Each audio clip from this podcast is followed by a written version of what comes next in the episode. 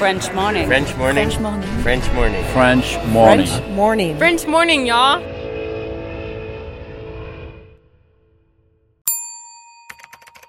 Expatrié. Nom. Adjectif. Vient du grec exo et patrida. Se dit d'un individu qui réside dans un autre pays que le sien.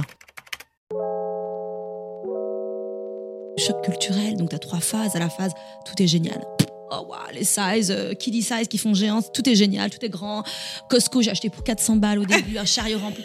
J'ai des photos, tu vois, et, et je documentais ça, mes potes, ils adorent, tu sais, sur Instagram. Je racontais ma vie euh, ici. Et puis la deuxième phase, c'est je déteste tout. Ça m'est arrivé au bout d'un an, je pense. J'en ai marre, tout est nul. La troisième phase, c'est ça y est, tu t'adaptes. Tu, quand tu reviens en France et que tu, enfin, tu reviens aux États-Unis après avoir passé en France, tu te sens, en fait, tu te sens chez toi aux États-Unis, presque. Tu vois? Cet épisode a reçu le soutien d'Agora Expat. Vivre aux États-Unis nécessite une assurance santé adaptée. Mais trouver la solution parmi toutes les offres peut s'avérer être un vrai casse-tête. Budget, besoins, franchise, difficile de tout combiner. Ne perdez plus votre temps, Agora Expat sélectionne et compare pour vous les meilleures solutions d'assurance santé. Offre personnalisée, accompagnement sur mesure, devis et conseils gratuits, Agora Expat est le courtier référent de la communauté francophone expatriée aux États-Unis. Retrouvez plus d'informations sur agoraexpat.com. Et maintenant, place à l'épisode.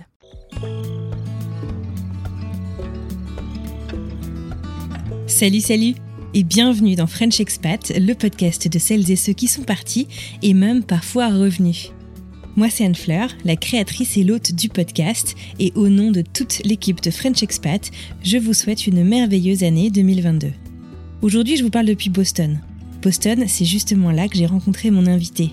Tuen vit en banlieue de Boston, donc elle est née dans le sud de la France, a grandi en région parisienne au sein d'une famille vietnamienne dans une communauté multiculturelle. La culture, c'est justement ce dont on va parler aujourd'hui. Je sais pas si on peut vraiment parler de choc, en tout cas, on parle en profondeur des cultures qui s'entremêlent et s'additionnent dans la vie de. De Montigny-le-Bretonneux à Boston, en passant par Versailles, Neuilly ou encore le Danemark, Tuen nous raconte, avec pas mal d'humour et beaucoup de transparence, comment chacune de ses vies l'a forgée en la femme qu'elle est aujourd'hui. Tuen, que ses amis surnomment Tutu les bons tuyaux, est déterminée à être heureuse dans la vie. Et elle nous raconte aujourd'hui comment ses multiples vies l'y ont menée. Avant de laisser place à ma rencontre avec Tuen, je vous rappelle qu'à la toute fin de l'épisode, je vous livrerai quelques indices sur l'épisode de la semaine prochaine. Allez, c'est parti. Ceinture, direction... Bah, Boston.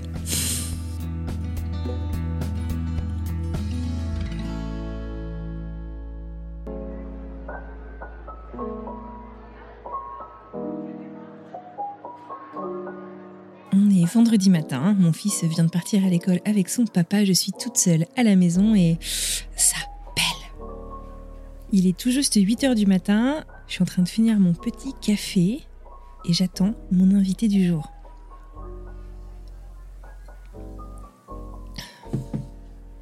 Mon invité s'appelle Tuen. Et Tuen, je l'ai rencontré par les réseaux sociaux, comme quoi. J'ai emménagé dans le quartier dans lequel je vis euh, aujourd'hui il y a un peu plus d'un an. Et au moment où je suis arrivée dans le quartier, j'ai dû poster une story sur Instagram du parc du bout de la rue et elle m'a dit Ah bah tiens, on habite juste à côté l'une de l'autre. C'était rigolo, nos enfants ont à peu près le même âge et donc on a commencé à discuter comme ça. Tuen m'impressionne énormément. Elle est maman de deux enfants de moins de 3 ans et belle maman de deux autres enfants. Elle est arrivée aux États-Unis il y a un peu moins de 10 ans. Et si vous lui demandez ce qu'elle fait dans la vie, elle va vous dire qu'elle est stay-at-home mom, ce qui veut dire qu'elle est maman au foyer. Mais je vais la faire parler un petit peu aujourd'hui et vous allez comprendre sa définition d'une mère au foyer qui est juste complètement hallucinante. Je vous en dis pas plus, vous allez voir. Exceptionnellement aujourd'hui, mon invité vient à moi. Elle devrait arriver dans quelques minutes.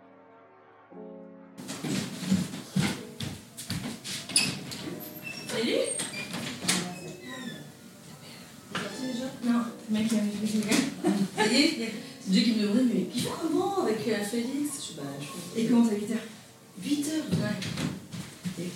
Ça va Ouais. Je suis retrouvée un petit peu de d'arôme là. Oh, c'est avant. Merci beaucoup. Chaussures. Oh, ça va. Franchement, le, le tapis est dramatique. Tu veux un café? Ah oui, volontiers, ouais. Il fait un peu froid là. Tu aurais un petit, un petit peu de, de, de crème ou de lait? Ah, euh, j'ai pas de crème, du lait, ouais, je Ouais, de... Non, c'est bon. Tout seul. Comment tu te sens? Ça va? Ouais, ça va. Voilà, vas-y, parle. Euh, Ouais, Est-ce que tu m'entends? Ah, t'as du beau matos Euh, je sais pas si c'est très beau, mais en tout cas, ça marche bien. Ouais, c'est bien. Bah, déjà, Thuyen, c'est vietnamien. Donc, j'ai grandi en France, donc je- on dit Thuyen. En vietnamien, c'est Thuyen. Parce qu'en fait, c'est une langue, une langue monosyllabique. Un mot, un son. Ah, ok. Une signification. Voilà. Et ça veut dire quoi, là? Ça veut dire. euh, alors, Thuyen, ça veut dire ruisseau, Ah. rivière. Et en fait, mon prénom en entier, donc c'est ça veut dire ruisseau vert comme le jade. Ma mère était très poétique. C'est le prénom d'une euh, chanteuse euh, très connue au Vietnam. Donc, c'est un peu et qui s'est fait plein de, de trucs de chirurgie. Donc à chaque fois, pour les gens qui connaissent, ils sont là. Ah ouais, t'as le prénom. d'un- Voilà, la génération de mes parents et ceux qui connaissent pas. Voilà, c'est c'est très poétique les prénoms vietnamiens. D'accord. Et donc en américain, donc c'est Thuyen. Et donc mon mari a trouvé le, le truc pour leur faire dire mon prénom. Il dit uh, Think of a Japanese currency and number two. Two yen, ah ouais. Euh, voilà. Mm, Ah, mm. bien, ouais. je- Ouais, ouais. on fait comme on peut, hein, on fait Ouais. comme on peut. Ouais, c'est bien. Donc, euh, donc voilà, je m'appelle euh, Thuyen, euh, Thuyen. Tu viens d'où en France? Je suis née à Toulouse. Ah ouais. Euh, ouais. J'étais persuadée que t'étais du coin de Paris, moi. J'ai grandi euh, effectivement dans la banlieue parisienne, Mhm. mais je suis née à Toulouse. En fait, il y a une grande communauté de, de Vietnamiens. Et donc mes parents se sont rencontrés en France, bizarrement. Enfin, pas bizarrement, bon, ça arrive. donc euh, on a fait un bref euh, séjour aux Ulysses. Et après, euh, on est allé en banlieue parisienne, enfin plus près de, des Yvelines. Moi, j'ai grandi à Saint-Quentin-en-Yvelines, Montigny-le-Bretonneux exactement. Bon, c'est classique, classe moyenne. mais j'ai grandi avec pas mal de, de, de copains divers et variés. C'est marrant parce que quand je suis arrivée aux États-Unis, en fait, ce qui me manquait le plus niveau bouffe, c'était pas forcément la bouffe viette parce que t'en trouves ici, Mhm. c'était la bouffe sénégalaise.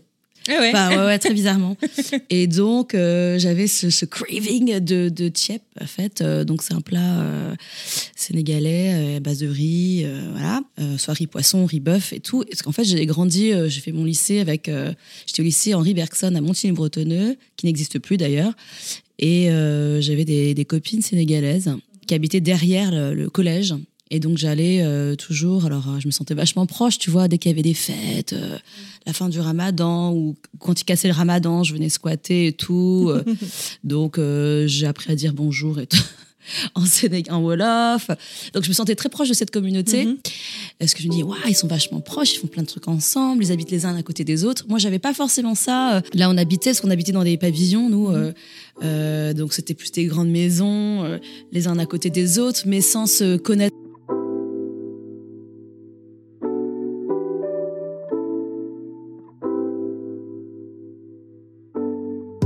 Ma mère m'a toujours parlé en vietnamien, même si elle met des mots français. Et puis bon, euh, on, nous, on a toujours répondu en français avec mes frères, à son grand, voilà, euh, grand désespoir. Et mon père, lui, a switch- switché très rapidement en, en français. Euh, donc, euh, on a toujours parlé en français avec mon père. Mais ce qui est drôle, parce que ma mère, tu vois, aujourd'hui, quand elle est au Vietnam et que parfois on se parle euh, au téléphone et qu'elle veut pas qu'on comprenne, elle me parle en français. C'est un peu la langue secrète. Ah ouais. Alors qu'elle continue à me parler en vietnamien sinon. Mais tu vois, il y a des langues sur lesquelles on peut jongler, donc ça c'est assez marrant. Ouais, j'avais pas d'accent quand je parlais anglais, alors que je trouve qu'aujourd'hui j'en ai un. Bon, Ah ouais. je, je l'effaçais vachement plus. euh, bon, après, c'est peut-être la langue et tout ça.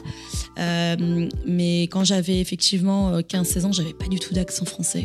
Euh, Je, je l'effaçais complètement. J'arrivais. bah, bref, c'est pas resté. Puis je pense qu'avec euh, l'âge, euh, puis le fait de montrer que tu viens aussi de France, ça me dérange pas du tout de. Ah, tu cherches pas à effacer, quoi. Je cherche pas du tout à effacer parce que justement les gens sont intrigués, tu vois. Ici à Boston, un asiatique avec un accent français, mais why? Why mais, mais donc tu parles français? Bah oui. Et, donc du coup, tu es tu, je sais que tu comprends le vietnamien, mais tu le parles aussi? Je parle un petit peu, je parle comme un enfant de 5-7 ans, quoi, tu vois. Euh, Je l'ai parlé beaucoup. En fait, quand tu me commences à me parler, ça revient. Ouais. Tu vois, euh, je suis allée beaucoup de fois au Vietnam. Enfin, j'y suis allée quand même très tard dans ma vie. Je suis allée quand je suis euh, en l'an 2000. D'accord. Donc mes parents ont mis beaucoup de temps à y revenir. Euh, je sais pas pourquoi d'ailleurs. Bon, bref. Et puis, euh, et une fois que j'y suis retournée la première fois, on est revenu beaucoup de fois. Mhm. parce qu'on n'avait pas forcément d'attache. On avait si un peu de famille, mais de la famille éloignée, puisque comme je te disais, la Tout diaspora, ils étaient. Ouais. un peu partis. Euh, et donc c'est et puis même mes parents aussi peut-être qu'ils ont eu beaucoup de mal à revenir. Mhm. Euh, et donc ouais, quand je suis revenue plusieurs fois, non, j'étais à l'aise. Enfin, j'ai emmené quand même Jay, mon mari. euh, enfin, récemment, c'était en 2015. Mhm. Et bah, c'était moi qui faisais la traductrice, quoi. Donc euh, voilà, je, je me débrouille euh, bien. Ouais. Après, euh, tu vois, par exemple, là, j'étais au supermarché euh, il y a deux semaines. en- Il y a un supermarché asiatique à Morden. Donc, tu as des gens qui parlent pas vietnamien, mais il y en a qui parlaient vietnamien parce que le- il y a certains qui étaient là, je crois des Chinois. Ils me comprenaient pas quand je parlais anglais. Donc, il me dit Vietnam, Vietnam, je yes. Donc, il m'oriente vers le mec qui parle en vietnamien. Et là, je bloque. Oh, comment faire Alors, il faut que je trouve le, le mot pour dire aubergine, tu vois. Parce que je cherche, j'adore ces trucs-là. Ce qui me reste, c'est des aubergines pickled. C'est des petites aubergines blanches qui sont marinées, que tu pourrais faire toi-même, bon bref, que j'aime bien et que je donc je cherchais ça et donc, oh et là le blanc et le mec donc je- j'explique, je cherche un truc un peu pickled donc euh, d'auto mais et je cherche et tout d'un coup il me dit non mais comment il me répond il me dit mais comment ça se fait qu'une viette euh, parle pas viette tu vois C'est dur quand même. Ouais, ouais, bah voilà, parce que j'ai la tête, j'ai pas la tête du client, donc. Mm. euh, et tu vas pas expliquer, non, mais en fait, euh, c'est une bonne femme, donc je suis née en France, tu vois. Ouais. Les gens s'en fichent. hein. Ouais. Donc, euh, je, je pars des rayons et tout d'un coup, le mot me, euh, me revient. Donc, cafao, le mot aubergine me revient. Donc, je reviens vers le mec et je lui dis Est-ce que tu sais où sont les aubergines pickled? Il me dit Ah ouais, bah ça veut être là, sinon on n'en a pas. Ah ouais, ouf, ouf, j'ai sauvé la, le truc. Mais enfin- l'honneur. Ouais, mais bon, c'est quand même une, assez honteux, donc je le pratique pas assez. Mais récemment, je t'avoue, tu sais, avec les podcasts et tout ça, Mhm. je me suis remise.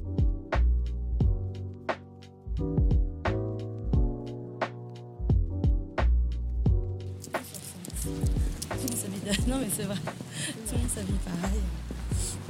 Tu viens souvent, toi, euh, au parc? Euh, bah, le week-end, on vient pas mal, ouais. Ah oui. Alors, on arrive à la sortie de l'école, là. Ah oui, c'est vrai, ça finit à quelle heure l'école? Bah, je sais pas, deux heures. Bah, ça dépend des écoles, mais je crois que c'est genre 2h20, 2h15. Ça finit tôt en tout cas, trop tôt à mon, à mon goût. Bah, il commence tôt aussi. hein. Il commence avant 8h. Bah, regarde, parce que tu vois les, bus là. Alors, comment il s'appelle ce pas? Euh, Robbins Farm Ouais. Ah non, je me demande l'histoire, j'y connais rien. Alors, c'est pas la peine de demander. Bon, c'est déjà pas mal. Euh, Robbins Farm, voilà, et ça s'appelle. euh, Robbins Farm. Voilà, c'est tout. C'est tout ce que je connais. Euh, Je trouve que c'est sympa d'y aller. C'est- moins sympa quand tu y remontes parce que, euh, évidemment, faut euh, se taper la côte. Surtout quand t'as euh, les poussettes. La poussette euh, double, ouais. C'est ce qui fait qu'on a une jolie vue sur Boston. Ouais, ça c'est cool. On oublie, tu sais, franchement, j'oublie que je suis à Boston parfois. Euh, T'es dans ton truc, euh, avec une petite regarde ta moumoute euh, au micro. Oui, généralement, ça ça, ça intrigue. Ça intrigue. Ah, Elle est tellement belle la vue. Là, ouais, ouais.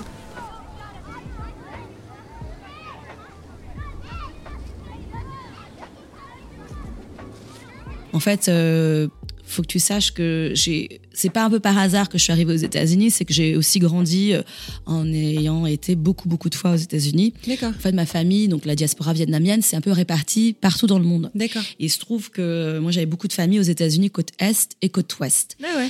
euh, des deux côtés.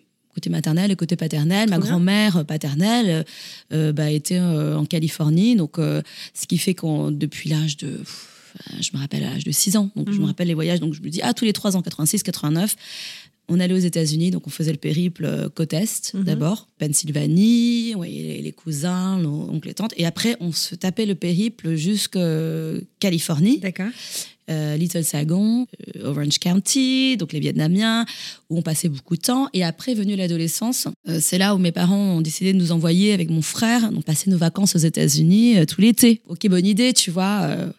Et en fait, euh, quand tu fais ça tous les ans pendant trois ans, euh, alors que tous tes potes sont en France, euh, voilà, donc c'est pas terrible. Mais quelle bande d'ingrats, ces ados, Ouais, sérieux. mais en fait, non, mais c'est ça. Mais c'est marrant parce que maintenant j'ai des, j'ai des adolescents, j'ai des, des step kids. Bon, ils sont plus comme ça maintenant, mais il y a quelques années, quand il fallait aller en France, oh non, encore J'ai dit, mais tu te rends compte que tout, il y a des enfants qui rêvent d'aller en Ouais, France.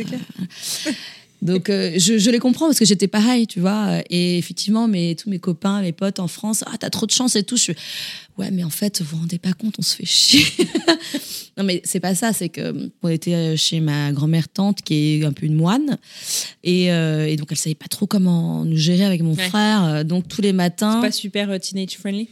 Bah non, elle, c'est- elle, est un peu monte, donc elle se lève le matin, elle prie, elle se lève à 5 heures.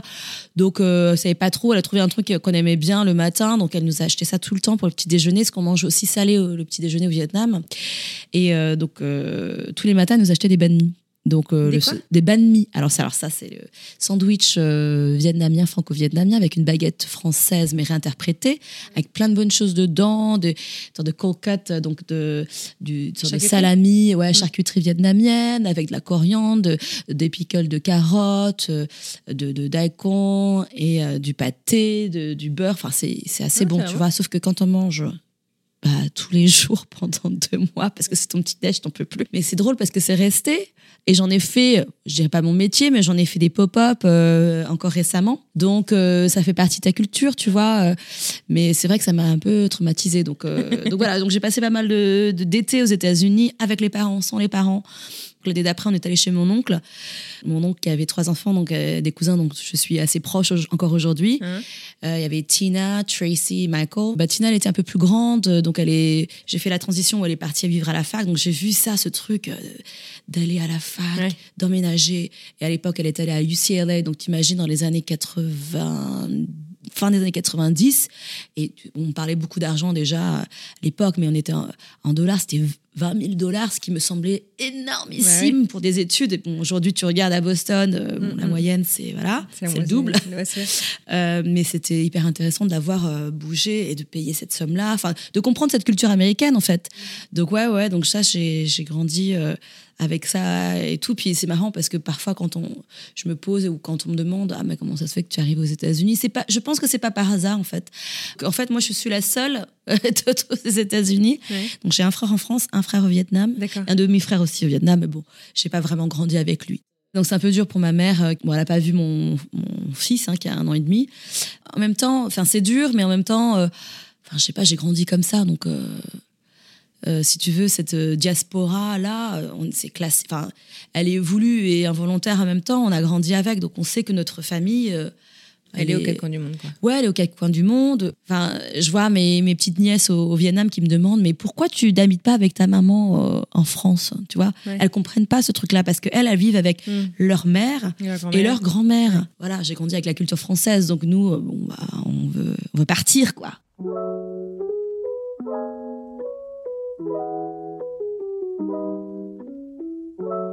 Tu veux un petit peu de café chaud Non, ça va moi. Oui, il est un peu froid. Juste faire. Bah, tu dois en entendre des trucs. euh, C'est pour ça que je continue, c'est parce que j'aime bien. Ouais, c'est sympa. Moi, j'aime bien aussi écouter les, les gens. Ouais. Bah, surtout, surtout des histoires riches comme ça, c'est cool. Tuen me parle de son envie de quitter le cocon familial, mais finalement c'est quand même à l'âge de 27 ans qu'elle a décidé de prendre son appart. Elle s'est mise en colocation avec des amis dans Paris. Des amis qui sont encore très proches d'elle puisque chacun de ses colocataires est désormais le parrain d'un de ses enfants. J'ai habité dans cette coloc pendant 7 ans avant de partir euh, bah, pour les États-Unis. Alors attends, attends, parce que du coup, Jay, qui est ton Ah, mari ouais. à l'heure actuelle, il arrive quand dans l'histoire? En fait, dans une autre vie, je faisais euh, du marketing, enfin principalement des événements, euh, de la communication. C'était une grosse boîte, euh, un truc un peu classique dans la finance, mais euh, l'informatique dans la finance. Je suis arrivée là un petit peu par hasard, en fait, euh, par les événements. Euh, J'ai fait le CELSA, donc c'est une école de, à la base qui peut être aussi qui est connue pour le journalisme, mais c'est aussi euh, une, une école de com qui est affiliée à Paris 4. Donc c'est une école gratuite sur concours. Je me rappelle, j'étais à, la maison des examens à Arcueil. Tu sais, c'est une C'est vrai que j'ai passé des examens. voilà, Ouais. donc tous les gens qui passent des examens pour les grandes écoles, Ah, on s'en souvient. on s'en souvient. Donc horrible, tu vois, j'étais pas du tout motivée. Je fais le truc, machin, sur mon point de vue un peu éco, euh, bref. Donc j'arrive deuxième sur liste d'attente, t'imagines. Donc ça veut dire quoi? Merde, euh, qu'est-ce que je fais? Coup de bol. euh, on m'appelle le premier jour en disant voilà, vous êtes deuxième sur liste d'attente. Donc premier jour d'école, vous irez pas, mais normalement, en général, c'est ça devrait être bon, il y a quelqu'un d'autre qui va devoir se libérer. Ouais. Donc, je suis arrivée au CELSA, donc c'est à Neuilly, et habitant en 50 ans en Yvelines, donc j'avais pas très bien calculé mon temps de euh, trajet. Donc, j'arrive mon premier jour qui était le deuxième jour. Putain, je suis arrivée à la bourre, évidemment, parce que j'avais pas compris que pff, ça mettait presque une heure et demie donc, pour aller Ah, à vache. Et ben j'ai compris ma douleur. Je suis arrivée à pff, la gueule enfarinée avec j'avais un backpack parce que mes potes se rappellent me disaient le backpack tortue. J'avais un sac à dos. Parce que J'adorais déjà les- j'ai toujours adoré les sacs, les sacs à dos, donc hyper masculin en forme de tortue. Les gens m'ont vu. Le prof m'a fait ou la prof, je ne sais même plus. Je crois que c'est une prof dehors. Je suis arrivée, je crois que 5 minutes en retard ou 15 minutes en retard, je ne sais plus. Dehors. Mon premier jour, qui était le deuxième jour, Hmm. t'imagines, Hmm. et devant tout le monde. Donc, Bienvenue. donc, euh, reconcentration. Le deux- je vais arriver le deuxième, mon deuxième jour, qui est le troisième jour troisième. d'école. Donc là, j'étais méga fichée. Je suis arrivée hyper à l'avance cette fois-ci dans la salle d'amphi. J'ai essayé de sympathiser avec la, il y a une nana qui était là et tout. Et donc, euh, fichée, tu vois, la nana qui arrive euh, toujours à la bourre. Et ça m'est resté, hein, le truc de toujours Ah à la bourre. Ouais. Always late, c'était mon nickname. Euh, donc, euh, ouais, donc mon premier jour, c'était le troisième jour d'école. Et donc, du coup, euh, bah, j'étais fichée, quoi. Donc, la fille qui arrive de banlieue en retard. Donc, là aussi, un autre monde, des gens qui avaient fait des prépas. Non, Celsa, c'était sympa. C'était surtout parce que tu, bah, les copains, en fait, tu découvres. euh, Moi, je suis allée au Danemark, euh, vivre à Copenhague en Erasmus. Donc, ça, c'était hyper cool aussi. Les seuls, euh, avec ma copine Daphné, les, les seuls, enfin, tout le monde était branché plus vers les États-Unis, l'Angleterre. Donc, c'est ça, c'était surpris, tu vois. Mhm. Après, il y avait l'Espagne, ça me branchait pas trop. J'avais fait allemand pendant deux ans, euh, pendant comme second LV2. Pff, donc non, donc euh, en fait, on avait trouvé une bidouille parce que le CELSA, c'était avec Paris 4. La Sorbonne, on, on est allé voir, chercher les accords avec Paris 4, chercher les facs. On a trouvé euh, celle de Copenhague. On a écrit un mail directement au prof qui a dit oui. Et là, je suis allée le montrer. On est allé le montrer avec Daphné au, à Paris 4. Et là, vous pouvez pas nous refuser parce que Paris 4, par rapport au CELSA, c'est énorme. Et quand on dit Paris 4 de la Sorbonne, ça tape. Donc, on pouvait pas nous refuser, en fait. Mm. Donc, on a réussi à partir au Danemark, encore avec une bidouille. et euh, c'était très sympa. Il faisait super froid. On était pauvres. On n'avait pas d'argent. Euh, une petite bourse du mérite et puis une petite bourse en plus parce que ça coûtait tellement cher qu'on avait, je crois, 100 euros par. euh, parce qu'on était passé à l'euro à l'époque, 100 euros au lieu des 50 D'accord. euh, par mois. Donc c'était euh, c'est le gros truc. Donc voilà, fait, il fait froid. voilà. Mais c'était sympa. Moi j'aimais bien. J'avais pris des cours. On pouvait prendre des cours, euh, des cours les cours qu'on voulait. Donc j'avais pris des cours de hum, films. D'accord. Euh, donc des films, euh, des mainstream and counterculture in the 60s. Donc j'ai découvert la nouvelle vague D'accord, excellent. les films français. Donc, Ouais. tu vois, tous les lundis, on se tapait tous les films avec Daphné, tous les films de la Nouvelle Vague. Et j'ai toujours adoré les films, mais là, c'était un truc en plus. Ça, j'avais pris des cours au New York avec un prof, euh, je crois, Monsieur Levin, de professeur, Le- enfin, un nom euh, de New York, quoi, euh, juif de New York. J'avais adoré. Et j'avais pris un autre truc, je sais plus quoi. Enfin, bref, on habitait en coloc avec une Danoise qui mangeait toujours des schmörbröd, euh, des pains, tu sais, le pain noir, là, Mhm. avec un- une petite tartine avec du concombre. Mhm. On était là, oh mon dieu, elle mange que ça. Nous, on, on se tapait tous les dépliants euh, pour euh, trouver les bons trucs chaque semaine pour acheter du poulet congelé, pour euh, acheter du riz. Donc, c'est là où j'ai appris. Daphné appris, euh, qui est d'origine, euh, qui est moitié togolaise. Certes, elle avait, elle avait fait un stage au Sénégal. Elle, elle m'avait appris à faire le mafé, tu sais, la sauce cacahuète. Elle m'a fait, elle m'a appris aussi à faire le rougail saucisse. Bon, on a appris des, aussi appris. On avait le rice cooker et puis voilà. Euh, moi, j'avais toujours la bidouille, j'adorais la télé, donc il me fallait absolument une télé, donc j'ai dû négocier euh, une télé, euh, voilà, on s'est tapé à porter et tout. Bon, les Danois parlent anglais, donc c'est hyper simple, donc on n'a pas du tout appris le, le danois, très très peu. Mais on aimait bien cette vie-là en vélo, en fait. La vie en vélo, tout en vélo. Et ça nous, est- enfin, je pense que ça m'est resté un petit peu. J'ai regretté après avoir quitté le vélo, mais ça, c'était cool, hein, cette vie-là. Euh, donc voilà, c'était ma petite expérience à l'étranger. de temps? Six mois? Ouais, c'était un semestre, quoi.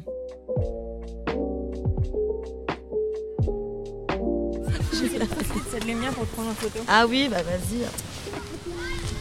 Avec, euh, avec Avec la vue, vas-y. Je sens comme disent les. les Canadiens. Thuyen me raconte qu'à son retour en France, elle doit écrire son mémoire.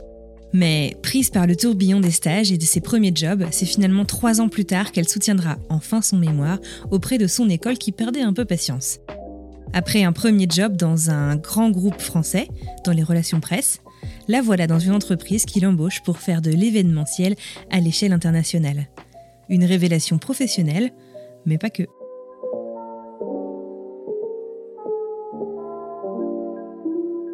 On travaillait basé de Paris mais avec des gens de Londres, basé à Paris mais avec des gens de Belgique, euh, de l'Espagne, enfin un peu partout.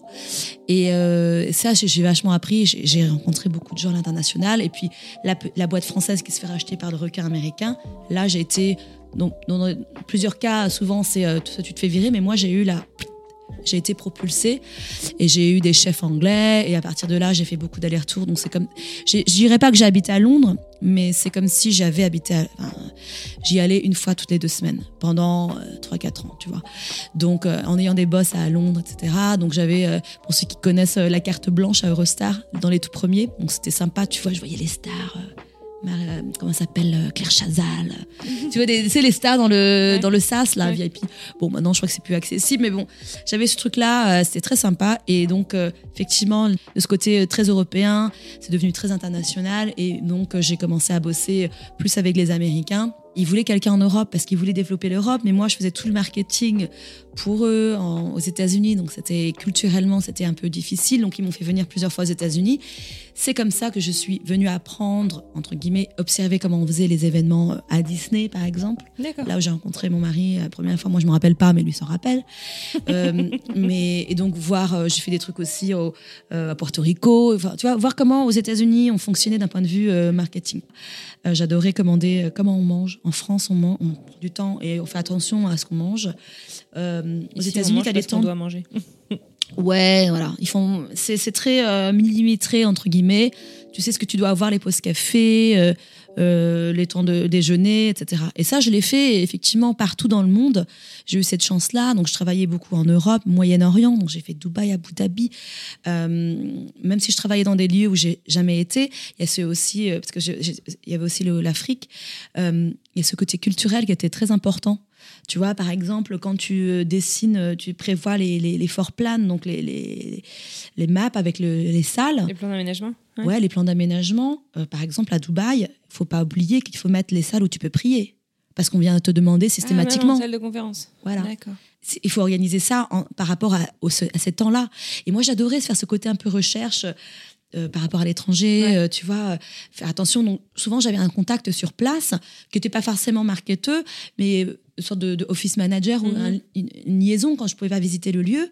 Parce que moi, j'avais cette expertise-là par rapport au- aux autres euh, mondes, enfin, ce Mhm. qu'il fallait, les, les- comment tu suis dans, dans le monde Ouais. euh, les guidelines, mais, euh, mais eux, ils avaient cette sensibilité-là. Tu vois, par exemple, les temps de pause, attention, ne pas les faire à certains moments parce qu'ils vont chercher leur gosse. Enfin, tu vois, des, des trucs que tu peux pas savoir si tu Ouais, habites pas le, le- culturel.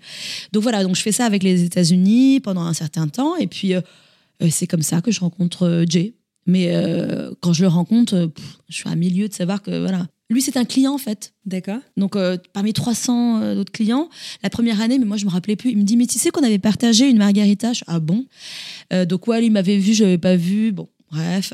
Et puis, l'année d'après, je reviens en tant que l'officiel event manager, parce que la première année où je suis venue, je suis venue en observatrice, Mhm. donc euh, discrètement. Donc, j'ai vu comment on faisait ça. Et puis, voilà, c'est venu comme ça. On était à différents moments de, de notre vie. Et puis, euh, la vie a fait que, euh, bah, on a sympathisé, on est resté en contact. Lui, il était en plein divorce. Euh, il est venu en France, ça s'est mal passé.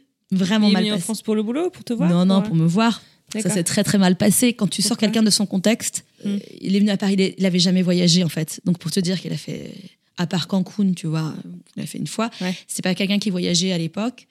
Il est venu en France, sorti de son contexte, ça s'est hyper mal passé. Et je suis là, mais merde, qu'est-ce qui. Qu'est-ce qui marchait pas? Ben, en fait, j'ai pas vu la personne. euh, Que tu l'as pas reconnu, quoi. Ouais, Ah. et puis surtout, j'ai vu quelqu'un qui était pas dans son élément. euh, mais qu'est-ce qu'il fout là? Il a rien à faire là. Il allait pas du tout avec mon, ma vie avec, à Paris. Il peut-être pas de place non plus dans ta vie à Paris à ce moment-là?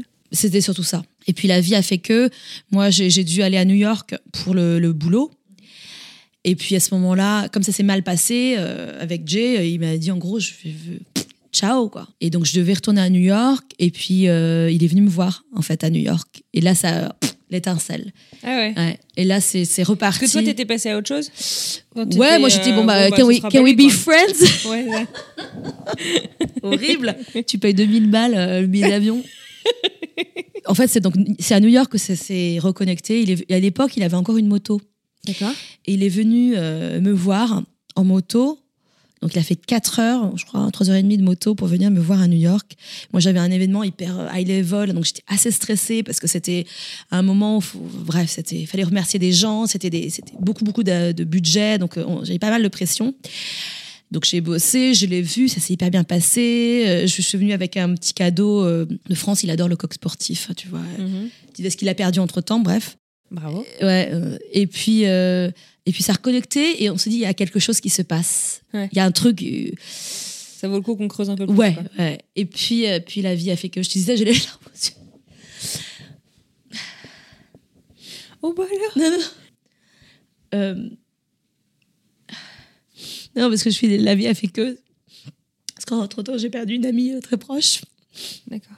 Je m'attendais pas à y aller dans non, non, rien à T'inquiète pas. Euh, les amis qui vont écouter, ils savent, ils savent. Bref, en fait, on avait, on a vécu du coup beaucoup de choses ensemble, mais très, très rapidement, tu vois. Avec Jay? Avec G, ouais, ouais, des trucs. euh, Bon, moi, la vie a fait que je voulais partir de l'entreprise, et puis ça s'est fait. Tu sais, je, je suis partie avec un paquet. Je sais pas pourquoi je, je pleure, j'ai un peu la tête qui tourne, moi. Euh, non, non, en fait. Tu veux un verre d'eau Tu veux quelque chose? Non, non, c'est. Quand j'ai dit, euh, on a fait beaucoup de choses ensemble, en fait, on a vécu des choses assez intenses en très peu de temps. Ouais. En fait, euh, j'ai perdu une de mes meilleures amies. euh, très peu de temps après, enfin bref, euh, ce qui s'est passé, c'est que Après séjour à New York. non après séjour à New York, en fait, donc il s'est passé des voilà, on s'est dit, dit, ouais, on va on va essayer de de, de creuser le, le Ouais. truc et tout. Et puis et puis moi, ce qui s'est passé grâce au, au boulot qui m'a donné un, un- un chèque, j'ai voulu changer de vie. Et du coup, euh, toujours un père qui, tu sais, qui te pousse à faire des études, etc., qui me fait euh, Ouais, tu devrais refaire, refaire des études. Donc je dis Ah, ok, bonne, idée, tu vois. Parce qu'entre les jobs, souvent, ils me posaient Ouais, refais des trucs. Donc j'avais déjà fait des, genre, des, trucs de management. C'était pour, pour occuper le temps. Et euh, je dis ça à Jay à l'époque, euh, qui, qui m'a fait un long mail, un long benchmark sur les écoles à Boston Ah. avec combien ça coûte. Et là, c'est tant de la maison, ça, c'est tant de la maison. Tu sais, toutes les écoles prestigieuses que tu connais, Harvard, MIT, machin. Bon, bah, ok, je montre ça à mon père. Il me dit, ah ouais, c'est bien détaillé, pourquoi pas, et tout ça. Donc, je, je, je, me, je négocie mon licenciement. Et puis, je dis bye bye à tout le monde. Et je dis, bon, bah, je vais venir une semaine euh, à Thanksgiving euh, faire le, le shopping des écoles. On ne sait jamais pourquoi. Bon. Mhm. Et j'arrive et je m'organise ma petite semaine, je vais visiter les écoles et tout. Puis entre-temps, mon ancien chef, euh, que j'a- que j'adorais, mon ancien N plus 2 avec qui je suis restée en contact, qui avait d'ailleurs venu à mon mariage, lui me dit, tu viens, toi, je te vois faire euh, du design dans les euh, hôtels exotiques. Alors, tu vas me dire, mais pourquoi En fait, parce qu'il m'a spécifique. voilà, parce ça- déjà c'est en anglais. Et puis il m'a associé avec ce truc parce qu'on a fait j'ai eu la chance d'organiser un événement à Phuket en Thaïlande, un truc assez euh, prestigieux dans un hôtel de luxe exotique avec plein de gens pour les remercier pour remercier les commerciaux. Mhm. Donc il m'a associé avec ça. Donc design et, euh, ah ouais bonne idée. Donc je fais ça sur Google tu vois. Je, je tape euh, design interior design Boston. Et je tombe sur Massart qui est donc l'école Massachusetts College of Art and Design et donc euh, je ah ça tombe bien il y a une sorte de open house quand je serai là je vais y aller donc je fais je fais tous les trucs donc je vais voir Harvard Oh, j'ai envie de faire Harvard. Je vais voir MIT. Oh, j'ai envie de faire MIT. Et le dernier truc, c'est euh, Massart. Donc, c'est pas du tout business school, parce que j'étais dans, dans un mood euh, en euh, de création. Ouais, ouais. Et Jay me, me dépose à l'école et il me dit Je te dis rien, mais je pense que tu vas aimer. Je ah bon? Bon. J'y vais. Et en fait, pas du tout. Au début, j'avais trouvé ce petit programme sur Internet. J'étais assez curieuse qui s'appelait Dynamic Media Institute. C'est des mots un peu magiques. Je regardais, je comprenais pas trop. Intersection entre art, science, technologie. Et puis, euh, j'y vais et je me retrouve avec. euh, alors, j'ai découvert ce que ça voulait dire undergrad. Donc, ce sont des gens qui arrivent en sortant de, de- du lycée. Mm. Donc, ils ont 18 ans. Donc, je fais, le, je fais le, le- le- le- les portes ouvertes avec eux. Je me dis, merde, qu'est-ce que je fous là? Attends, j'ai 33 ans à l'époque. euh, je vais reprendre des études avec des jeunes, merde. J'avais prévu de reprendre des études, mais je savais pas trop que c'était- ça allait être aux États-Unis. Mhm. Et surtout, je savais pas que ça allait être aussi cher et que j'allais dilapider les sous que j'avais Mhm. dans un tour du monde en fait. Donc j'étais dans j'étais partie euh, euh, quand il fallait que je sois acceptée, il fallait que je fasse des lettres, des, petits concours par-ci par-là d'anglais. euh, et donc je me retrouvais, euh, je, me rappelle encore, avec ma copine Marion, on est parti en Inde. Et je, me vois faire dans le train, tu vois, en Inde, ma lettre de motivation et tout. Donc c'était assez marrant, toujours à faire des trucs un peu à l'arrache comme ça. Et je me trouve admise euh, à l'école dans ce programme-là, donc qui n'est pas un undergrad mais un graduate program, donc c'est plutôt niveau pour faire un master. Et donc voilà, et j'aime bien en fait. Je tombe à, je, quand je suis venue visiter, parce que je suis revenue entre temps entre le Thanksgiving et le moment où je viens aux États-Unis, je viens 40 000 fois aux États-Unis parce que l'amour fait que tu, tu viens même que pour un week-end, tu vois. complètement taré. Donc tu t'en fiches, tu viens et du coup j'en profite pour aller voir les gens, euh, être motivée, passer le TOEFL, et donc, euh, je tombe amoureuse de ce, de, ce programme. Et donc, je, fais ça pendant trois ans, ce master pendant trois ans. Donc, j'arrive aux États-Unis. Non, parce que là, je, je, dis les larmes et tout, parce qu'en fait, tout se goupille à des, des, moments. En fait, je perds ma meilleure, une de mes meilleures amies deux semaines avant de partir. En fait, euh, elle a la méningite, elle a, mon âge, tu vois. Et puis, le jour au lendemain du jour au lendemain. C'est-à-dire qu'on on était en vacances en France avec Jay euh, dans le sud de la France. Donc nous, on passait notre truc. Il est, entre guillemets, il venait me, chercher, entre guillemets. Mhm. Moi, je venais le présenter un petit peu à, tout le monde euh, en disant, bah, il vient me chercher, mon prince charmant me, vient me chercher. Donc, au revoir. Et donc, du coup, euh, bon, bah, Elise tombe malade du jour au lendemain. J'étais à Nice. Enfin, en 24 heures, elle était partie, c'était horrible. Oh et c'est pas le genre de maladie qui arrive où tu pars et puis c'est pas un accident de voiture et voilà. C'est qu'elle a la méningite. Donc un truc, tu découvres que, ah, en fait, il y a un vaccin, tu vois, mais bon, pour les adultes, euh, voilà. Et tu te retrouves dans le sud de la France à devoir aller aux urgences toi-même parce que tu es, comme c'était les semaines où je partais, on faisait plein de fêtes. Et puis Elise était très proche, donc on faisait tous les jours, on se voyait avec des potes, etc. Et donc on s'était fait convoquer par l'agence de la santé régionale et on devait prendre les, une sorte de, de, pilule ou je sais pas quoi, enfin bref, qui te fait pisser orange. Et du coup, ouais, ouais, du coup, la méningite, on s'est retrouvé, tu sais, c'est pas comme si tu avais un accident de voiture, la personne part, tu fais le deuil et tout. Là, la personne part, mais en plus, ça affecte tous les gens et tu dois remonter euh, tout l'agenda de la personne les dix derniers jours. Ce qui fait que moi, comme j'ai fait des fêtes de départ, et donc ça a affecté ma cousine avec ses enfants et tout, donc tout le monde s'est retrouvé convoqué, entre guillemets, appelé par l'agence. Ça a remué beaucoup, beaucoup de choses, tu vois. On s'est retrouvé à aller faire le vaccin avec les copains. Assez étrange comme, comme situation. Aller enterrer ta copine, aller gérer son appart avec sa mère, avec, ses avec tous les potes qui étaient là. Et Jay était là à ce moment-là. Donc si tu veux, ça, je te dis, on a vécu des trucs assez intenses. en très peu de temps. En très peu de temps, tu vois. Donc, euh, donc Jay est arrivé un moment où, où toutes les, les, amitiés se sont encore plus solidifiées mmh.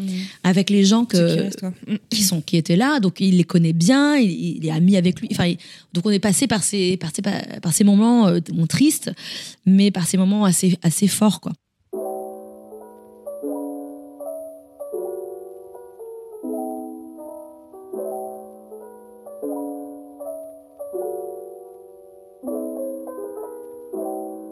Puis donc, euh, je déménage aux États-Unis euh, bah, deux semaines après avoir enterré ma copine.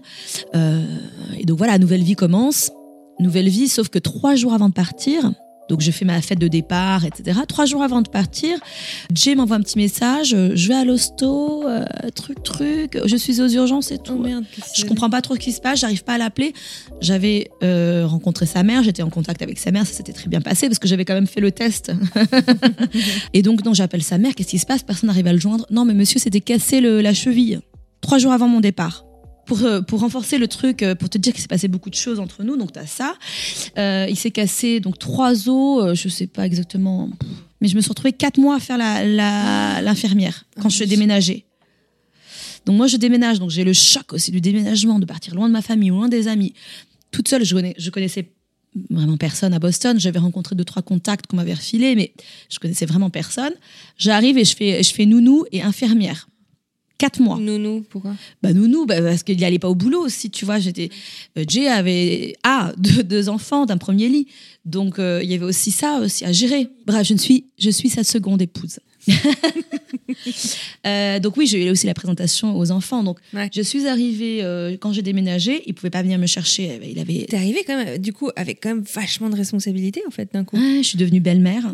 Je suis devenue belle-mère, infirmière, infirmière. C'était tout de suite mais j'habitais dans la maison dans laquelle il a grandi et dans laquelle son ex habitait aussi, mais il a eu l'intelligence de modifier la maison. Il l'a fait construire notre chambre familiale et la disposition a, a- a changé. Donc moi, je suis arrivée avec beaucoup de bagages entre Ouais. guillemets psychologiques, cette charge mentale euh, dont les gens parlent. Donc c'est ça. Donc je suis arrivée avec tout ça, avec le deuil en plus de la copine et tout. Enfin, Ouais. ça m'a permis aussi, tu vois, d'être loin, de faire ce truc-là. Alors que d'autres copains étaient restés à Paris et puis il fallait refaire la vie, etc. C'était dur parce que tu sais, la, la nature fait que bon, ok, on perd, j'avais déjà perdu mes grands-parents, j'avais perdu des les choses qui arrivent de la vie naturellement, mais perdre une, co- une copine qui est à ton âge et du jour au lendemain, ça c'était hyper Ouais, chaud. Ça a été hyper traumatisant. Du coup, ouais, donc je suis arrivée faire la- la- l'infirmière parce que lui, il pouvait pas bouger, il pouvait pas vraiment conduire. Euh, C'était la cheville gauche. Donc il arrivait quand même à conduire, mais bon, bah, je me suis retrouvée avec lui, euh, faire des trucs, euh, genre, tu sais, louer un petit, comme un petit scooter, mais tu sais, tu mets ta jambe, Mm. euh, voilà, pour avancer parce que c'était quel- c'est quelqu'un qui est quand même On assez. voit euh, ça beaucoup ici d'ailleurs. J'avais jamais ouais. vu ça en France avant. C'est comme une trottinette en fait Ouais, où tu une poses ton, où tu Ouais. poses ton, ton tibia Tu- en fait C'est ça. pour pas euh, poser le Bah, pour continuer à bouger. Bah, comme tu sais, par exemple, en France, euh, quand tu vas au super, je pense à ce que je vais au supermarché parce que tu as des trucs pour les handicapés avec euh, des, des, des- Les paniers. le- Ouais, où tu, tu en vas. France, tu vois ça Moi j'ai déjà vu ça aux US. non, en, en France, tu vois pas ça parce Ouais. qu'en France, tu as des cartes prioritaires. Donc, Ouais. tu as les gens, des caisses prioritaires, comme ça, ils y vont. Aux États-Unis, tu as les caisses prioritaires, mais en plus, tu as les chariots Ouais. où tu peux t'asseoir. Ouais. Donc, on a utilisé ça et on allait euh, aller chez les Costco, les Target avec ça. Et puis, ouais, gérer les, les gamins qui arrivaient euh, le mercredi parce qu'à l'époque, on avait la garde tous les mercredis, jeudis et un week-end sur deux. Donc, on les avait soit trois jours, soit cinq jours. D'accord. C'était une organisation logistique. Ouais. C'était hyper dur pour les, pour les enfants. Enfin, peu importe. En, en plus, avoir un papa qui est avec les béquilles. Donc, ouais, j'ai dû gérer ça. Gérer aussi aller à l'école. Ça n'a pas été tout repos quand même à ton arrivée. non, c'était. c'était... Mais en même temps, moi, ça m'a occupé. Alors, aller à Ça l'école. t'a permis de te mettre à fond en fait dans ta nouvelle vie. Ouais, voilà. Donc, je suis allée à l'école. Le premier semestre, je me suis dit, tu sais, j'avais ma mentalité euh, bah, parisienne, donc je vais prendre les transports. Sauf que mes cours étaient le, le soir, enfin, en fin d'a- d'après-midi, parce que c'était beaucoup de profils, un peu comme moi, finalement, des gens qui avaient une autre carrière, qui travaillaient. Et en fait, C'est où Massa Ouais, c'est près des hôpitaux, tu vois, c'est près de Fenway. ouais. Fenway. Donc c'est un peu chiant. Pour y accéder, la, la Green Line, c'est c'est un peu des années euh, 1800, quoi. Euh, donc horrible. Du coup, j'ai fait ça un, un semestre en me disant non, mais je suis motivée, je vais faire ça en transport. Donc tu prends la Red Line puis la Green Line, tu mets une heure et demie. Mhm. Quand c'est à 20 heures, t'as pas. C'est un peu chaud, quoi. T'es pas super motivé. Donc, ben, on a, euh, ben, j'ai appris, euh, on a fait une lease, un lease, donc une leasing en français de, de voiture. Mhm. Donc j'ai fait, j'ai eu ma première, euh, mon premier leasing de voiture, une Lexus hybride. J'ai adoré ça. Ça consommait pas beaucoup, c'était génial.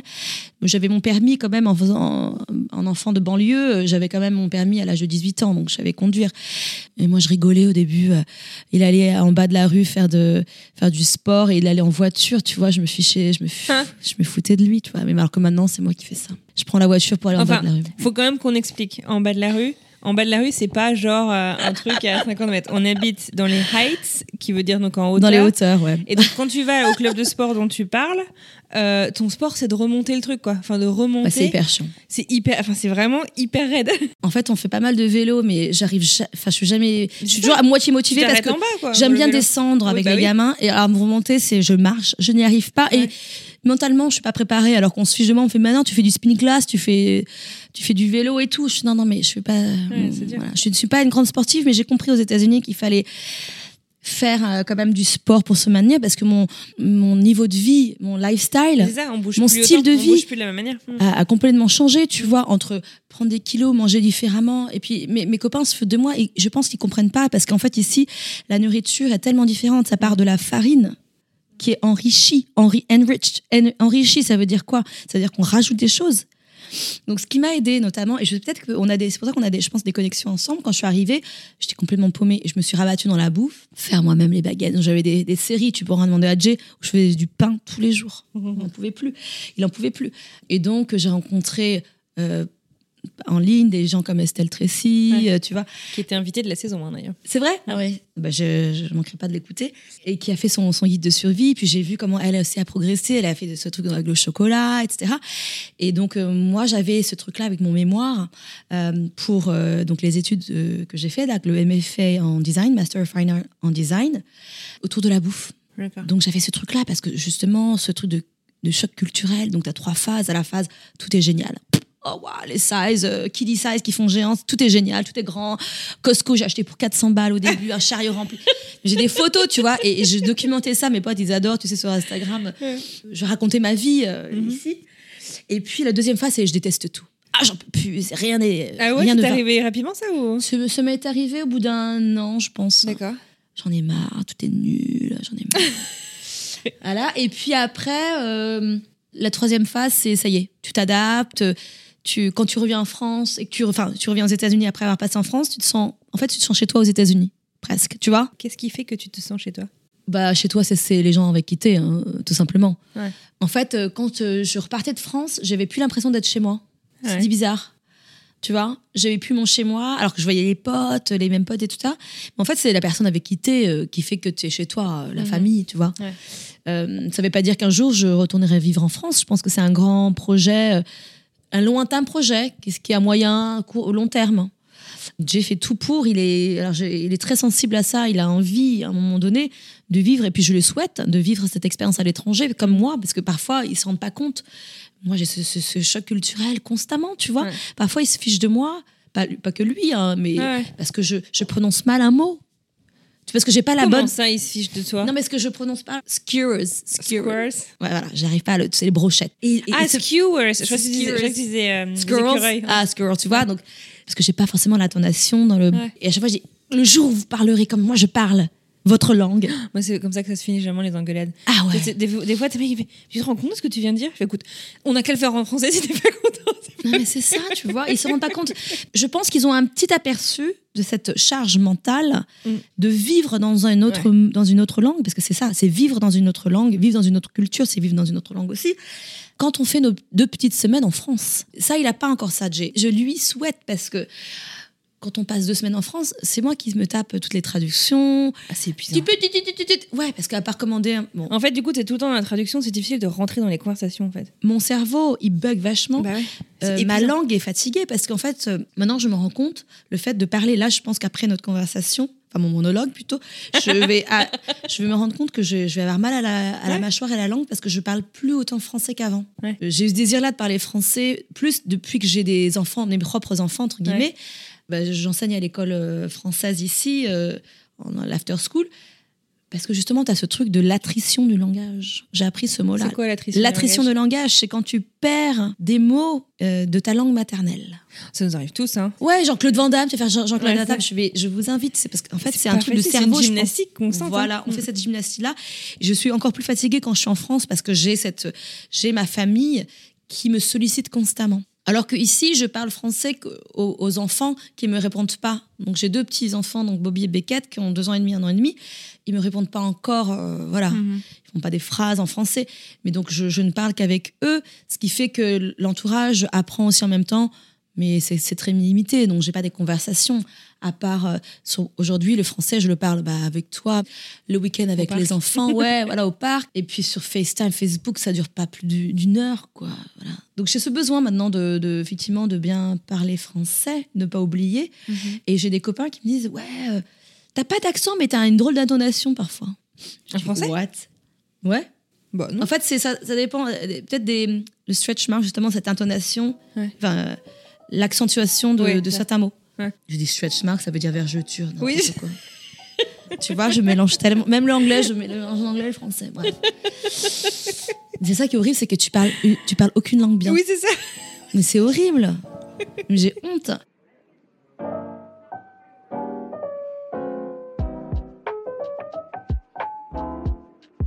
Alors tiens d'ailleurs, puisqu'il fait pas très chaud, euh, le nombre de gens qui disent Ah non mais moi à Boston je ne pourrais pas, il fait beaucoup trop froid. Je pense qu'un quelqu'un n'est pas, ne connaît pas vraiment Boston s'il n'est pas venu un hiver. En fait, mais moi j'ai mis du temps déjà à me couvrir. hein. En tant que bonne française, euh, j'ai mis du temps. En ballerine dans la neige. Ouais, euh, tu vois, j'avais pas la bonne doudoune parce que j'étais encore dans mes trucs français, tu vois. Voilà, on n'avait pas ce qu'il faut. Donc j'ai mis quelques années à bien comprendre les grosses bottes, bien, enfin voilà. Euh, une fois que tu es bien équipé, il n'y a pas de souci. Puis il y a plein de trucs à faire l'hiver et tout. Mais c'est vrai que quand tu arrives de France où tu as ta petite veste, euh, ton deux petits duffel-coat euh, et tes petites ballerines, bon bah ouais, non, t'es pas équipé et ça caille vraiment. C'est, pas le froid, euh, ça, ça fait mal quoi. Et après, tu oublies un peu et puis il faut trouver des choses à faire. Et j'ai un mari qui est un peu hyperactif aussi. Lui, il vient d'ici, des sports d'hiver, donc là, j'ai déjà anticipé. Hein. C'est-à-dire que j'ai déjà la planche de snowboard qui a déjà été achetée en solde à la bonne saison. Ah, c'était avant Halloween qu'il fallait acheter tout l'équipement. Là, c'est foutu. Mais oui, c'était c'est ça. Non, mais il faut s'y connaître. alors, tu viens, tu fais pas du ski ici pour la beauté des paysages. Enfin, en tout cas, euh, dans le Massachusetts. Non, mais si t'as vu les Alpes, c'est pas pareil. C'est ça. C'est pas très haut. C'est pas très haut. Euh, T'as pas le côté euh, petit chalet, tu vois. euh. Il y a un truc qui est génial, si tu vas dans le Maine un peu plus haut, on va à Sunday River, je sais pas si tu vas. Je connais pas du tout. Et en fait, c'est des, des resorts ski in, ski out. Donc en fait, c'est tu rentres dans l'hôtel avec tes skis. D'accord. La piste, Ah. t'amène vraiment sur l'hôtel. C'est vrai? Ah bah tu me. Tu m'enverras ça. Je me suis mariée avec quelqu'un qui aime bien les sports d'hiver, donc, euh, avec maintenant. donc voilà, son rêve c'est d'aller euh, faire du, du snowboard dans les Alpes, qu'on ne désespère pas. hein. Donc, euh, alors je suis motivée, j'ai pris le Kindle, j'ai mis plein de livres en français que j'arrive jamais à lire parce qu'effectivement, je, suis toujours, je fais partie de ces gens qui ont une, pff, Et puis t'as deux enfants de moins de 3 ans quand même. Enfin, faut remettre les Ouais, choses en ouais, perspective. c'est- c'est chaud, Et t'as deux jobs en même temps. Enfin, je Ouais, dire, alors pas... le job, c'est voilà, enfin plusieurs casquettes, mais ici, si tu veux, c'est c'est c'est normal. J'ai envie de dire, tu vois, c'est classique. Aujourd'hui, euh, alors les gens me demandent qu'est-ce que tu fais comme job? Ben j'ai pas vraiment de job. Déjà, mon frère, je pense à mon frère parce que c'est lui la dernière fois qui parlait avec ma copine devant moi. hein, mais qu'est-ce qu'elle fait, tu comme comme job aux États-Unis? Bah, déjà les mères. En fait, je fais plein de trucs, mais j'ai du mal encore à me définir. Donc, quand il faut remplir les, les papiers, bon, moi, je mets mon, mon employeur officiel, c'est Leslie University. Donc, je mets, euh, je suis faculty design, faculty, donc je, je suis prof. C'est marrant parce que maintenant je pense euh, vachement en termes de couleurs parce que je suis prof de couleurs. maintenant. Donc euh, tu vois, je vois l'image mentale. Bah ouais, puis je pense alors complementary colors. Quelles sont les quelles sont les couleurs Donc je pose des questions à mes étudiants. Quelles sont les couleurs Quelles sont les, les combinaisons, les, les- les harmonies que vous voyez là avec cette photo Bah, décris-moi ça, parce que nous, on voit pas là.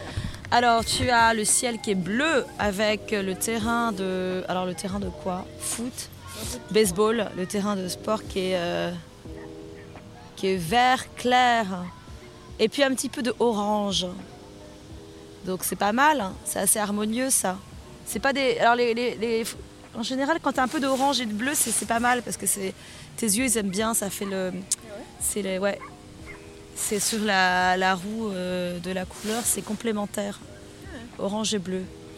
Et alors un peu de vert, c'est à côté aussi. Donc euh, je vais pas rentrer dans les détails de split complementary. Quand tu trouves que quelque chose est beau aux yeux au niveau de la couleur, il y a une raison derrière qui est assez scientifique. hein. C'est parce que tes yeux, ils- ils équilibrent les, couleurs entre elles. Donc ça harmonise. Donc tu vois, là, tu vois un petit peu d'orange avec le bleu, c'est sympa. Ah oui, c'est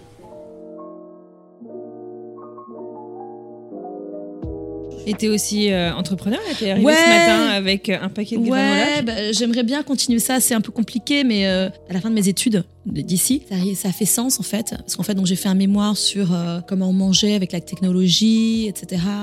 Moi, quand je suis arrivée ici, j'avais l'habitude, euh, enfin en France, de déjeuner avec des amis, etc. Je suis arrivée ici, je déjeunais toute seule. Donc j'ai commencé à déjeuner avec ma mère, enfin, sur FaceTime, avec les copines, parce que c'était l'heure du dîner pour eux, tu vois. Donc euh, cette interaction-là, ça m'a jamais vraiment dérangée, mais il y avait une sorte de disruption comme ça. Ça gêne les gens d'avoir ce, téléphone aujourd'hui euh, à tabler, non Ça fait partie de la norme. Tu te rappelles quand on allait au restaurant, euh, on commençait à avoir notre téléphone sur la table. Il y a certains, non, fallait l'éteindre. Ou est-ce que ça fait partie de la conversation Tu vois, à l'époque où j'avais encore des date night avec mon mari, tu vois, on parle et puis euh, on regarde sur le téléphone, ça fait partie de la conversation. Donc il y a cette di- disruption là. Que je trouvais intéressante. Et donc euh, j'ai fait mes recherches là-dessus. Et puis euh, et puis juste tout de suite arrivé à la fin où, où dans ma conclusion je dis j'ai besoin de faire un truc créatif mais je savais pas trop quoi. En fait moi c'était la création entrepreneuriale. Et donc euh, ben, j'ai commencé à faire ça. Et j'avais toujours ce truc avec la bouffe. Je suis arrivée aux États-Unis j'avais pas tout de suite la carte verte parce que je n'étais pas mariée.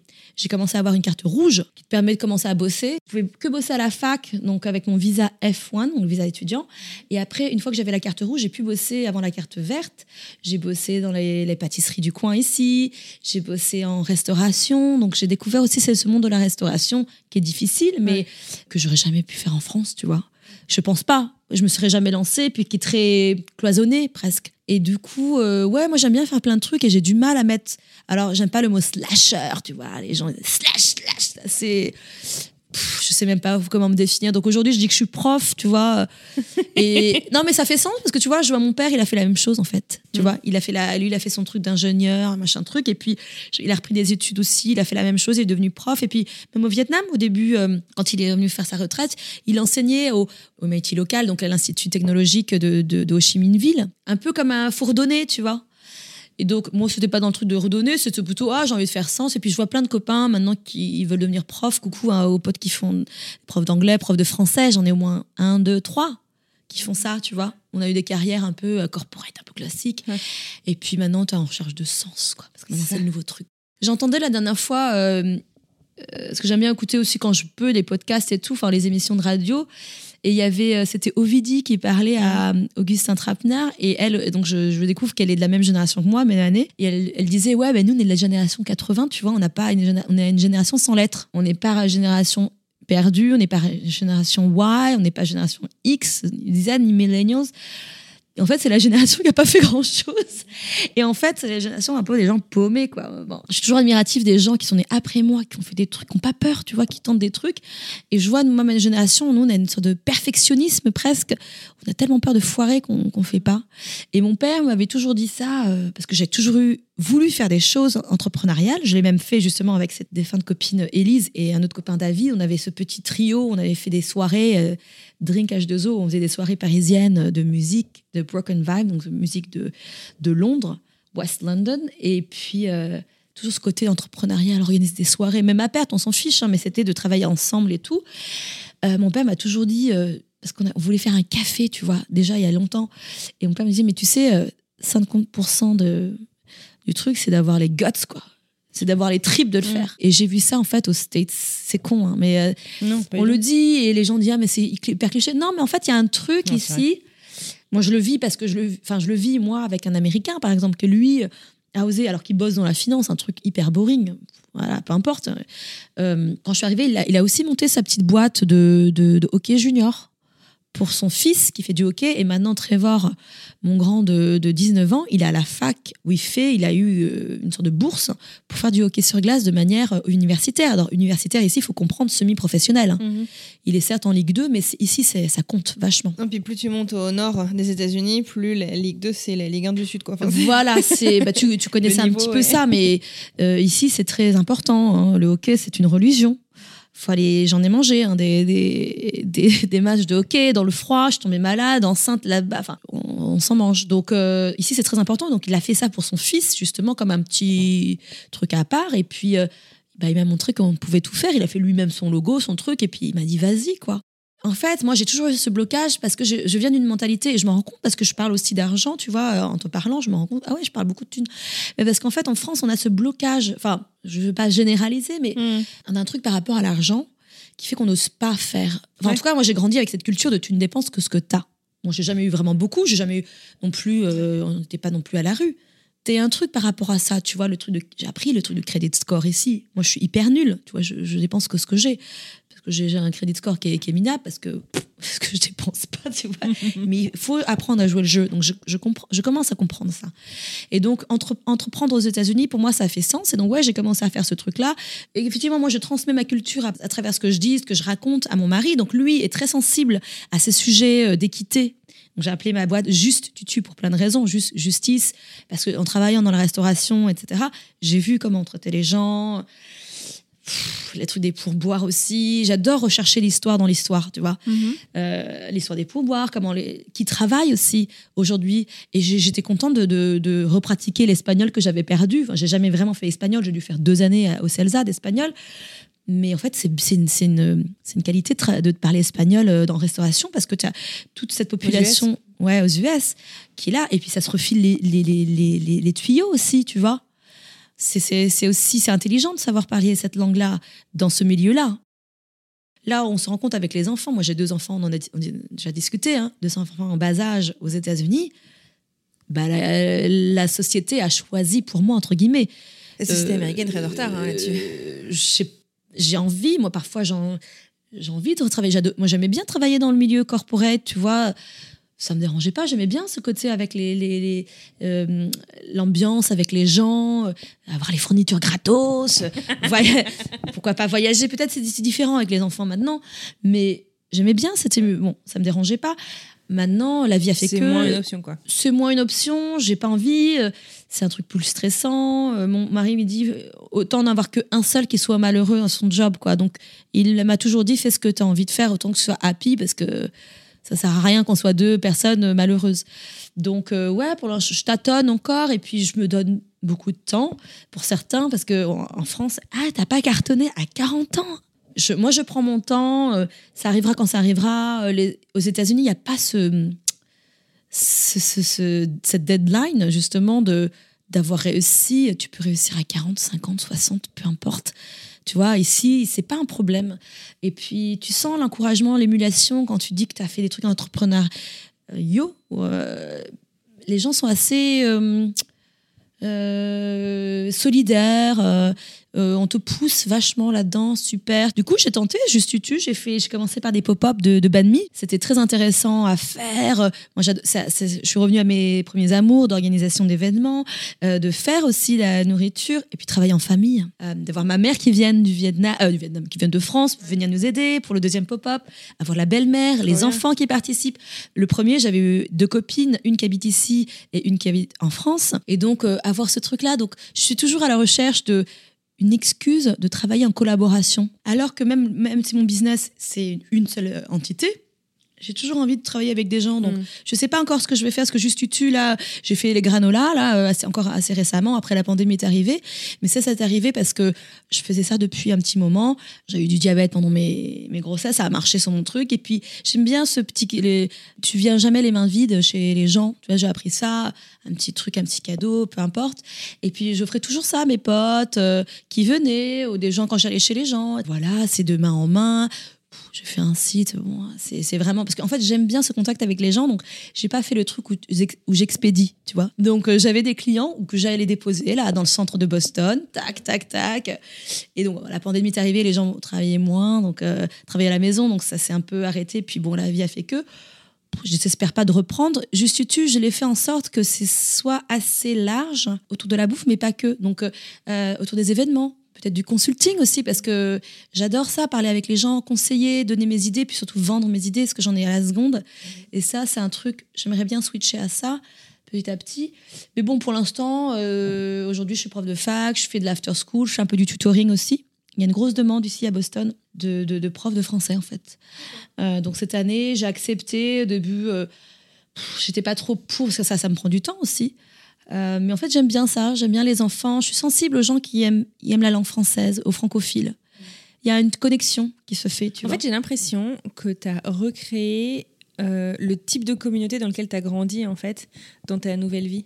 peut-être. Enfin, tu C'est sais, marrant, oui, euh, oui, peut-être. Parce que tu disais euh, que. Bon, alors, tu avais tes copines euh, qui étaient sénégalaises, euh, t'admirais un peu sur leur manière de vivre, euh, Mhm. tous les uns à côté des autres, parler la langue, euh, Peut-être, euh, ouais. d'avoir euh, la famille euh, tout autour euh, de toi. Et, et là, euh, tu travailles avec euh, des gens que tu connais, tu travailles avec des gens que t'aimes, enfin, tu as des amis, de la famille. euh, euh, non, t'as tu- peut-être tu raison. Ouais, ouais, c'est se recréer sa propre communauté et son Ouais, chez soi. ouais. Et puis, euh, moi, j'adore. vachement rapidement, comme c'est impressionnant.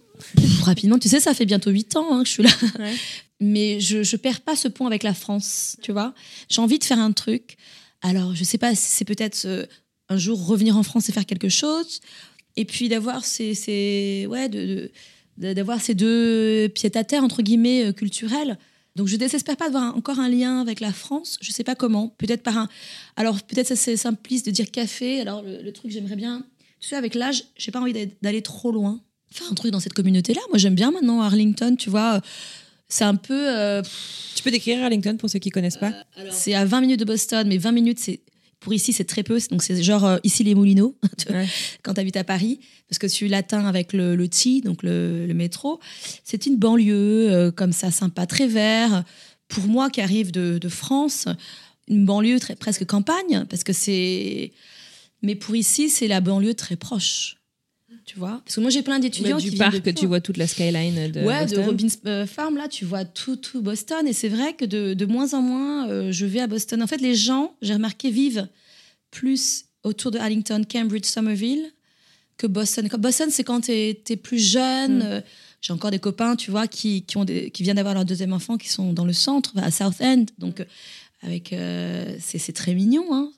mais ils en peuvent plus. C'est dur pour les enfants, donc ils déménagent. J'ai remarqué en fait que je vais dans Boston quand j'ai de la visite en fait euh, de la Parce que tu viens en tant que touriste. ou- Et euh, ouais, ils veulent voir Boston, donc on va voir Boston. Voilà, quand t'as un concert ma vie, ou quand elle est à. Cambridge. euh, Et Cambridge, même restaura- des restaurants, tu vois, j'ai fait beaucoup. super resto ici. Ici, c'est plutôt Cambridge et Somerville. Somerville, c'est c'est le Brooklyn, Brooklyn de, de, de, de Boston. Si tu aimes le sport, à Boston, c'est bon. Ouais.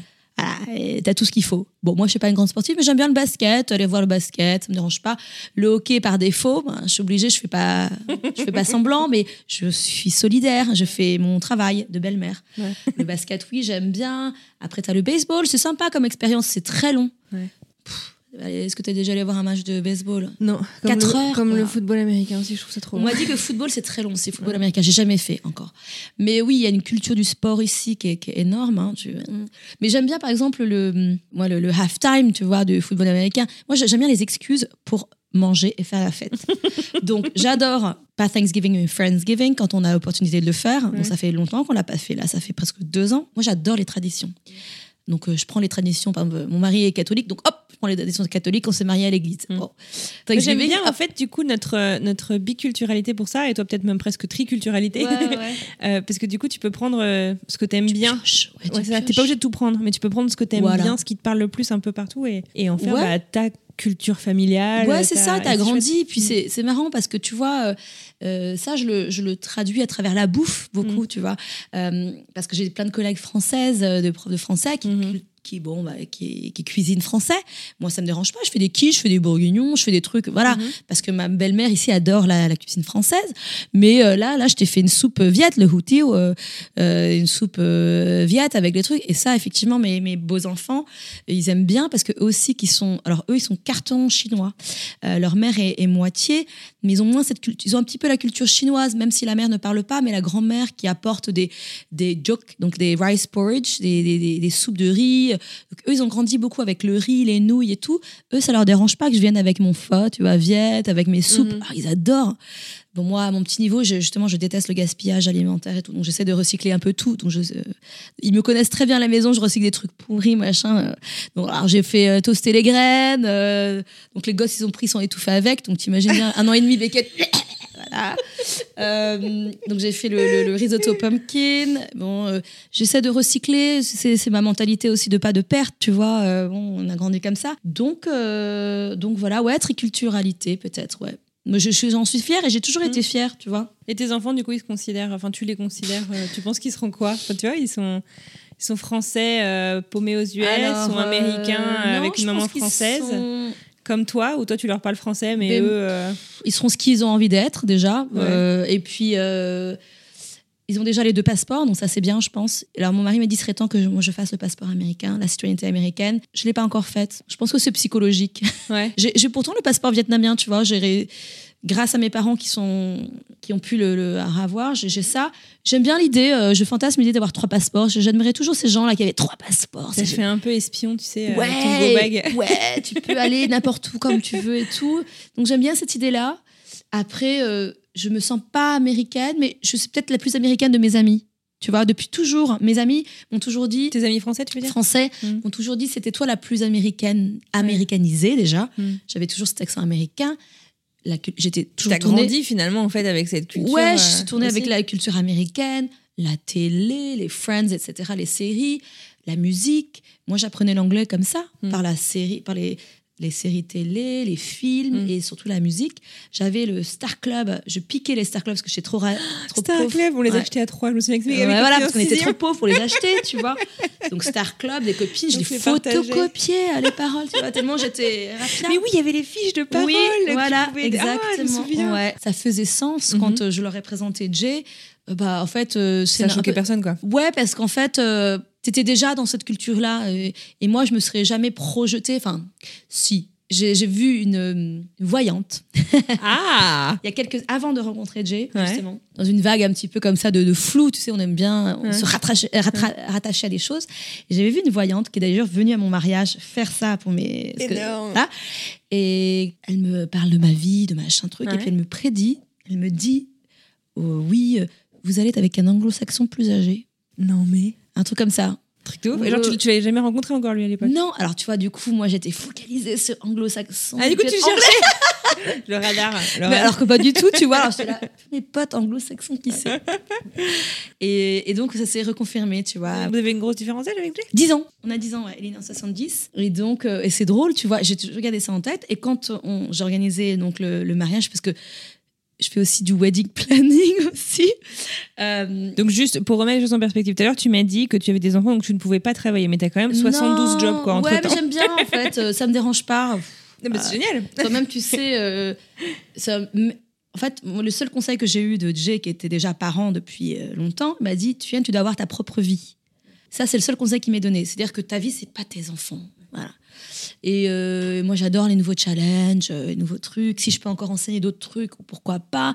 Si je peux faire du wedding planning, pourquoi Ouais. pas? Donc, parce que j'ai une copine qui était venue à notre mariage en France et qui est, c'était un vrai événement. C'est-à-dire, c'était un événement sur trois jours. Enfin, un truc assez sympa, tu vois. euh, Pourtant, c'était un remariage pour Jay, hein, mais j'étais Ouais. avec un Broomzilla hein, qui voulait un mariage en France. Ah. Alors, euh, c'est Pas un broomzilla, un groomzilla. Groomzilla. Groomzilla. Parce que broomzilla, ça Groomzilla, fait ça balai. Groomzilla. Tu vois, j'arrive plus à parler français, déjà. Groomzilla, ouais, Groomzilla. Euh, C'est-à-dire qu'il était à fond, faut faire comme ça, parce qu'il m'a dit, tu y Au début, je dis, je vais juste faire une fête. Ouais. Tu vois, on est déjà, on est déjà mariés à Cambridge ici. euh, Hmm. Bon, pour les papiers. Je voulais pas faire un gros truc quoi. Et en fait, euh, non, non, si, ça fait un super gros truc. euh, mariage à Saint-Sulpice, donc les gens qui sont Ah oui, ça se Saint-Sulpice, hein, donc petite, petite église de Paris, 6e. Par hasard, on est allé dans cette communauté parce que il me semblait avoir entendu qu'un ami avait un copain qui était proche de cette communauté, donc je les ai contactés. De fil en aiguille, ils avaient dit non, mais en fait, oui, ils nous, a, ils nous ont accueillis à pff, bras ouverts, très très sympa. Et puis, euh, donc, incroyable d'avoir tout le monde. Mais comment t'as fait? Mais c'est bah, tu demandes. Les Le gens- talent. mais non, mais tu demandes. Et puis, voilà. Et puis, ça, on a fait un truc sympa. Sur un- je, je te raconte encore parce que moi, j'ai adoré. En fait, euh, on nous dit toujours profite de ton mariage parce que ça passe tellement Mm. vite. Et j'ai adoré mon propre mariage, tu vois.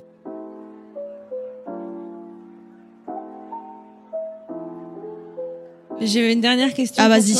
Mais euh, s'il y avait un conseil que tu pouvais te donner euh, rétrospectivement euh, par rapport au, tu vois, au jour où tu l'as rencontré ou par rapport à peut-être tout ce qui t'est arrivé là au cours des bah, huit dernières années par rapport à ton arrivée. Si t'as la pêche, après, tout, tout vient, tu vois. J'ai l'impression que t'es quand même fondamentalement optimiste. Ouais, même. ouais, ouais. Moi, je suis un peu trop, en fait. Ça, ça fait partie de mon, euh, ma personnalité. Donc, moi, je vois toujours le, le- le meilleur de, de tout. Donc, Des euh, gens, des situations. Ouais, euh, des gens. Donc, euh, mon mari dit Mais fais gaffe, tu te fais arnaquer hein, quand tu vends des trucs sur Internet. Moi, je suis assez optimiste et puis peut-être un peu naïve, mais c'est- ça me permet d'avancer, tu vois, euh, de, de- de croire en la bonté des gens. je me suis déjà fait arnaquer euh, plein de fois. Mais effectivement, je, je vois toujours le bon côté des choses. Le verre, plus que rempli, je le vois énergisant. Tu vois, euh, ça me remplit de vitamines.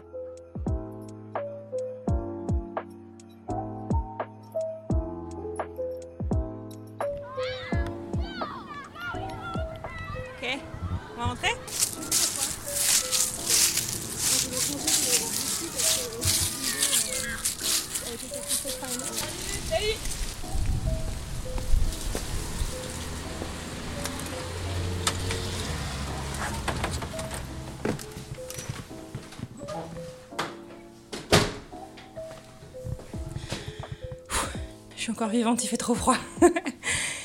Merci beaucoup à vous d'avoir écouté cet épisode. Un grand, grand merci à Tuen pour ce chouette moment passé ensemble.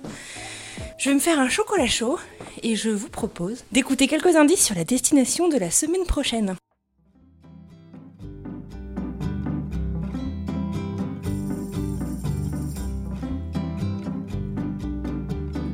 Après, enfin, des fois, tu te dis euh, comment tu dis à ta famille euh, que tu repars encore, quoi.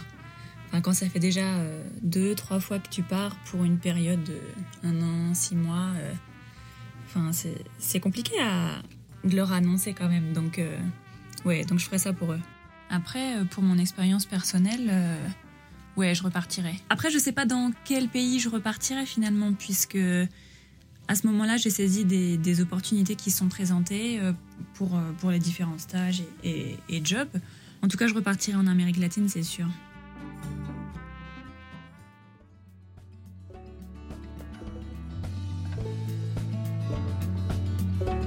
Voilà, si vous avez aimé ce que vous avez entendu aujourd'hui, n'hésitez pas à le partager autour de vous, à mettre des étoiles quand vous en avez l'opportunité et à vous abonner sur votre plateforme d'écoute préférée.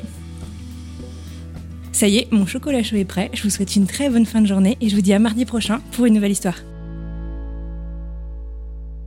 Est-ce que tu as des questions euh, pour moi avant qu'on se lance ou? Euh, Moi j'ai toujours des questions, ça va, ça va être moi l'intervieweuse là. Vas-y. tu peux tenter ta chance. Comment t'as commencé les podcasts Hein Comment t'as commencé les podcasts Ah oui, t'es vraiment négatif.